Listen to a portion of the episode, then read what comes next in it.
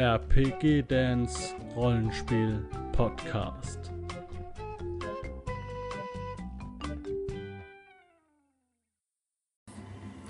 Hallo Leute, hier ist der Dan und ich freue mich, dass ihr wieder zu einem neuen Nerd-Gedanken-Video dabei seid. Diesmal in ungewohnter Pose. Ich sitze einerseits im Dunkeln, andererseits hier vor meinem PC. Ja, das hat die Gründe, ich muss die Musik ein bisschen leiser machen, ähm, dass meine Katze mir auf dem Schoß liegt und ich habe keine Lust, sie zu verscheuchen. Die ist eine liebe Katze. Und ähm, dementsprechend komme ich nicht hier rüber, das Licht anzumachen und mich darüber zu setzen. Aber die Kamera, die hatte ich in der Nähe. Deswegen machen wir das jetzt so. Und ich habe den Computermonitor, da habe ich jetzt ein, ein weißes Bild gegoogelt, damit er ein bisschen leuchtet. Ist mal was Neues, ist mal was Neues. Ja, ich wollte mich heute mal ähm, über das Thema Serien unterhalten, über Netflix, Amazon Prime und was es da sonst noch alles gibt. Ähm, weil, wie euch das ja sicher wahrscheinlich schon aufgefallen ist, so seit einigen Jahren, ich würde mal schätzen, so seit fünf Jahren, ähm, hat sich eine Entwicklung in dieser Serienlandschaft eingeschlichen, die ich einfach grandios finde. Ähm, Serien werden immer äh, aufwendiger produziert und damit meine ich jetzt nicht unbedingt äh, Technik und Tricks und, und Ausstattung, sondern auch hauptsächlich die Bücher.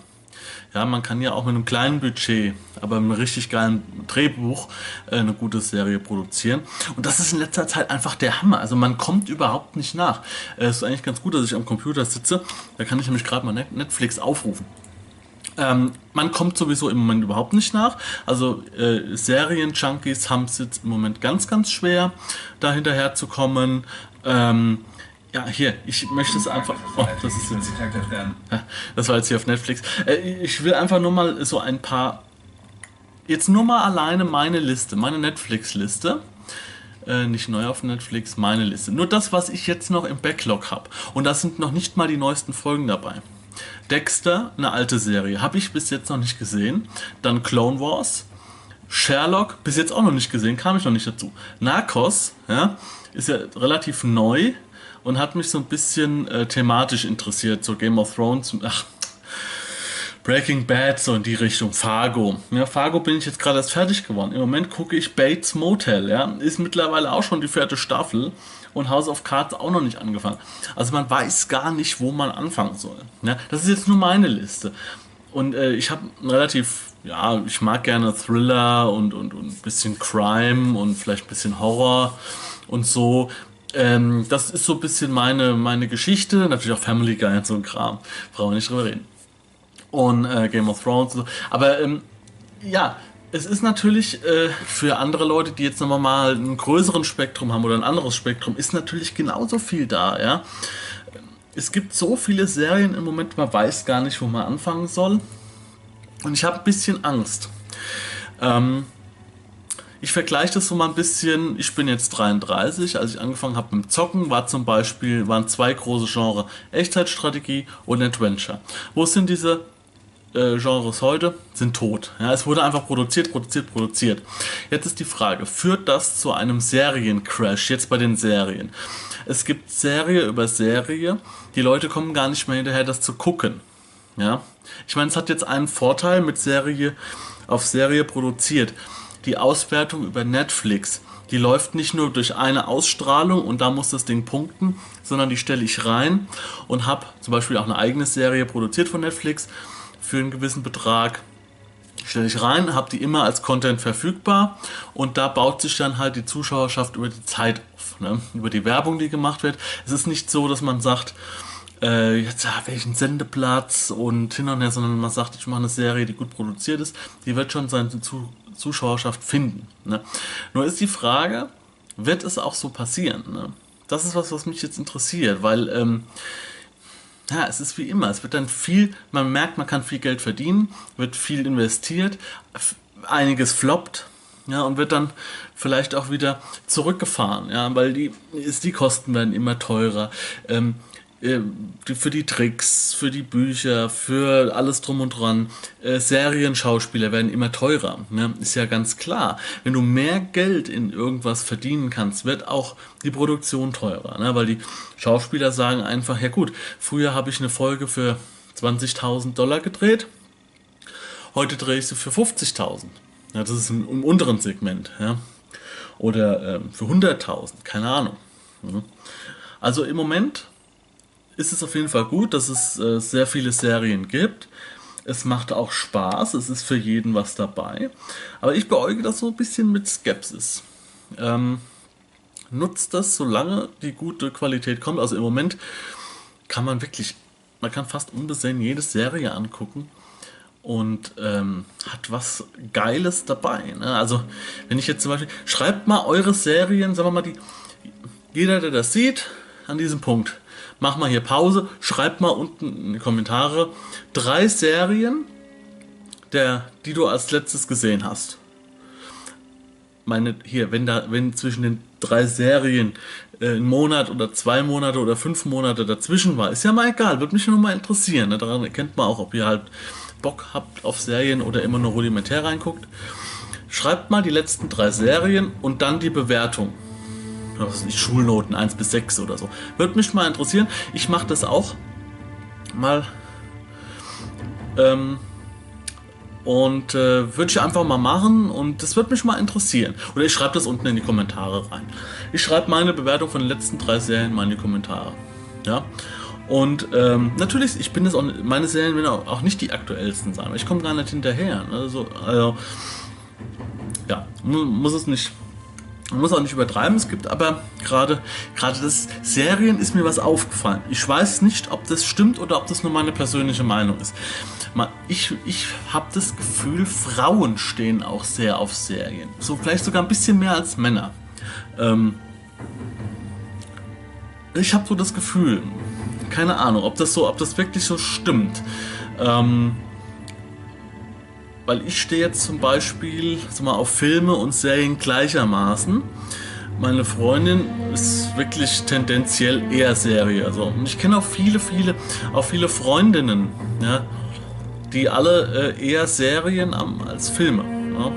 Keine Ahnung. Aber das ist nur subjektiv. Das muss gar nicht so stimmen, wird wahrscheinlich auch nicht stimmen. Ähm, aber vielleicht ist ja so die Serie so das Nerd-Ding von den Mädels eher und die Männer haben halt die, die Games oder irgendwas, Computerspiele, Brettspiele, Rollenspiele, keine Ahnung.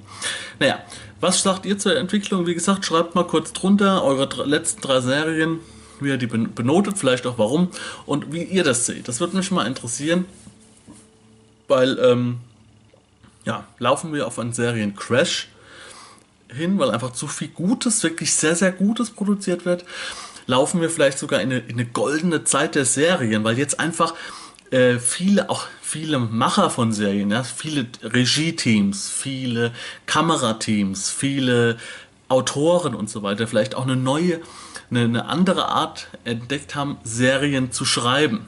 Ja, so vielleicht hochwertiger, bessere Kameras, äh, auch wirklich, was weiß ich, früher hat man eine Serie, äh, mit einem Bühnenbild hat man gedreht, wie die schrecklich nette Familie.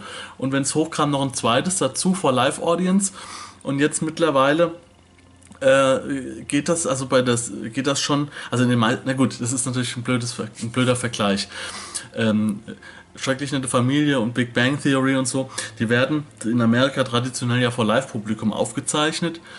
Und ähm, also Comedy-Serien, so, so Soaps und so. Ähm, da könnte es natürlich sein, dass da, das, das wird nicht funktionieren, so wie ich mir das jetzt überlege. Ähm, weil ja die, die, die, die Serien, die jetzt in toller Qualität kommen, das sind ja keine Live-Audience-Serien. Ne? Ähm, Game of Thrones, Fargo, was weiß ich noch. Alles, ne? Naja. Aber es wird auf jeden Fall, man merkt, es wird viel investiert. Vielleicht liegt das auch daran, dass ähm, mit der digitalen Technik, dass das damit zusammenhängt. Äh, Uwe Boll hat mal in einem Interview gesagt, dass ähm, pro Filmrolle, also damals, als er noch mit Film gedreht hat, ne, diese, kennt ja diese Filmrollen, ähm, hat er irgendwie 200.000 Dollar pro Filmrolle bezahlt, ne, weil das einfach hochwertigstes Material war. Und da hat man sich halt echt überlegt, wie viel man dreht ne, und wie viele Rollen man benutzt und ob man jetzt überhaupt noch eine anfängt oder sagt, komm, scheiß drauf. Ähm, gerade bei den Indie-Filmern. Aber äh, er hat halt gesagt, früher hat man halt nur für die Filmrolle 200.000 bezahlt. Dann braucht man noch die Kamera und äh, das Personal dazu und dann ne, könnt ihr euch ja aus vorstellen, dass das immense Kosten waren. Und dann hat er gesagt, ja, aber dann kam die digitale Technik und dann bekommt man dann schon für eine komplette Produktion äh, eine Kamera, was weiß ich, äh, mit Leihgebühr und durch, dadurch, dass es digital ist, ohne Ende Bildmaterial für was hat er, glaube ich, gesagt, 40.000 Dollar oder, oder so. Ja. Eine perfekte Kamera, perfekte Qualität und so weiter. Kann die Sachen viel, viel besser cutten, man kann hin und her spulen, die Bearbeitung, das geht alles viel, viel schneller, viel, viel einfacher. Man hat kein Material, was kaputt gehen kann. Und ähm, ja, ich denke mal, das wird auch ein Grund sein, warum Filme und Serien, hauptsächlich Serien jetzt aufwendiger produziert werden können, weil einfach das Geld, was man für die Technik hat, bezahlen müssen, jetzt in die Produktion fließt. Ne? Und ähm, ich kann mir gut vorstellen, dass, ähm, wie es viel auch so ist, die, die Serienproduzenten haben umgestellt von Film, ich nenne es jetzt mal mechanisch, auf digital. Hohe Kosten, niedrige Kosten, haben sich aber gedacht, ja, das ist ja geil. Wir produzieren die Filme oder die, die Serien, die Folgen viel, viel billiger, verkaufen sie aber zum gleichen Preis. Ist alles gleich geblieben. Günstige Autoren, günstige Schauspieler und äh, aber günstige Kameras, noch ist es neu, für den gleichen Preis. Ne? Und kann sein, dass dann irgendwann einer gesagt hat, so, so stelle ich mir das irgendwie vor, was weiß ich, zum Beispiel bei Breaking Bad oder so, es gab davor auch noch ein paar bessere Serien dass dann der eine oder andere gesagt hat, ähm, wir stecken einfach das Geld, was wir sparen, mal in die Drehbücher rein oder in die, oder in Kameratechnik, so was weiß ich, äh, Kamerafahrten oder sonstige Dinge. Und wir haben nicht nur eine Vermarktungsschiene, wir haben zwei. Das ist On Demand bei Netflix und so weiter und verkaufen dann teilweise parallel noch zum Fernsehen, beziehungsweise umgekehrt. Ne?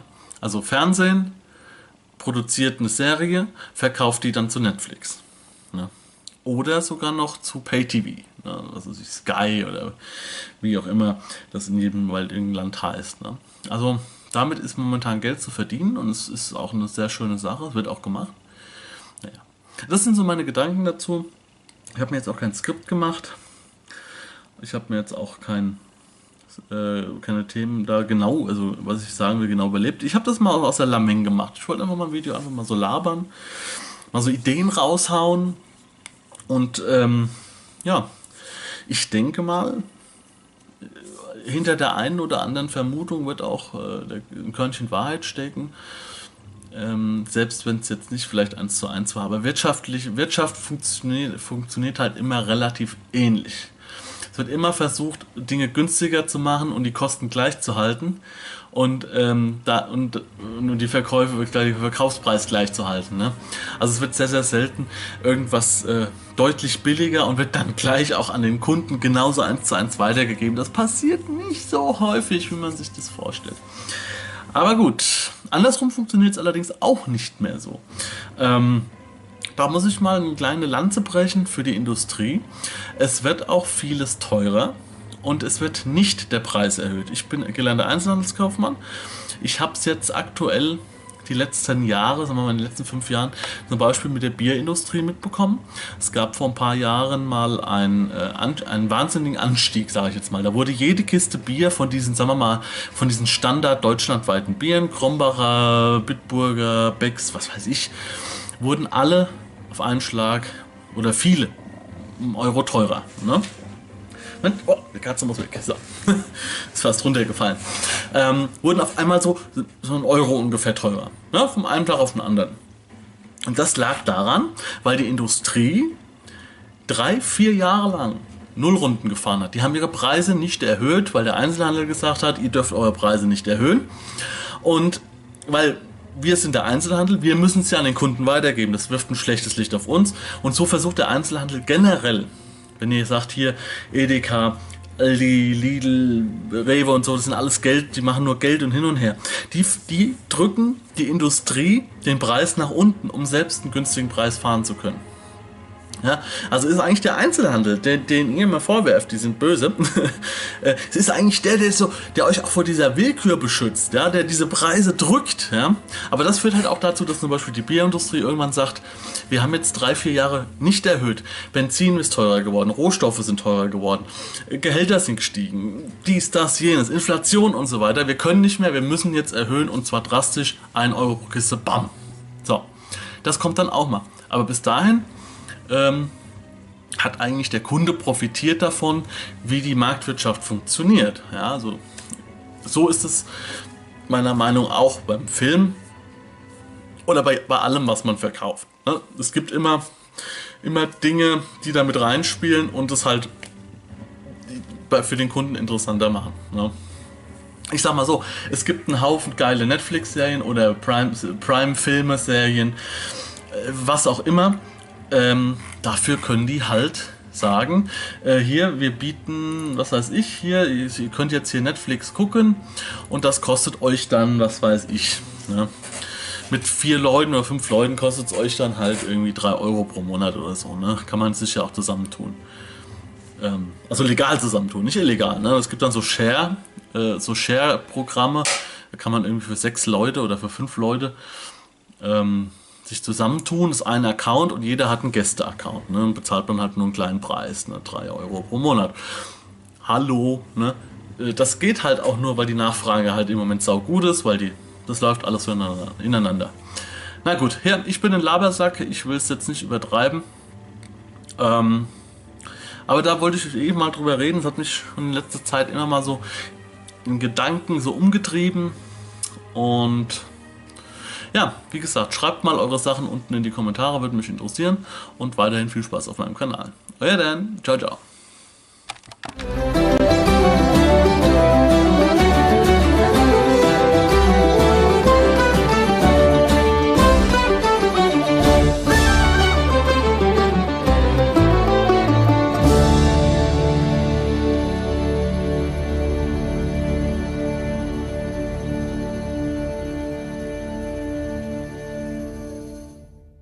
Wenn du Lust hast, neue Abenteuer mit deiner Gruppe zu erleben, dann schau unbedingt mal in meinen Webshop www.dance-abenteuerwelt.de Bücher, Abenteuer und Battlemaps für das Online-Spielen. Ich habe für dich in meinem Webshop das Abenteuerpaket Orient gratis zur Verfügung gestellt. Das Abenteuerpaket zu meinem Midgard Let's Play Das Herz einer Prinzessin enthält über 50 Handouts und Grafiken. 7 Battle Maps und über 150 orientalische Münzen, die du in dein Roll20 oder in einen anderen virtuellen Spieltisch einbinden kannst. Link zu den Angeboten in der Beschreibung.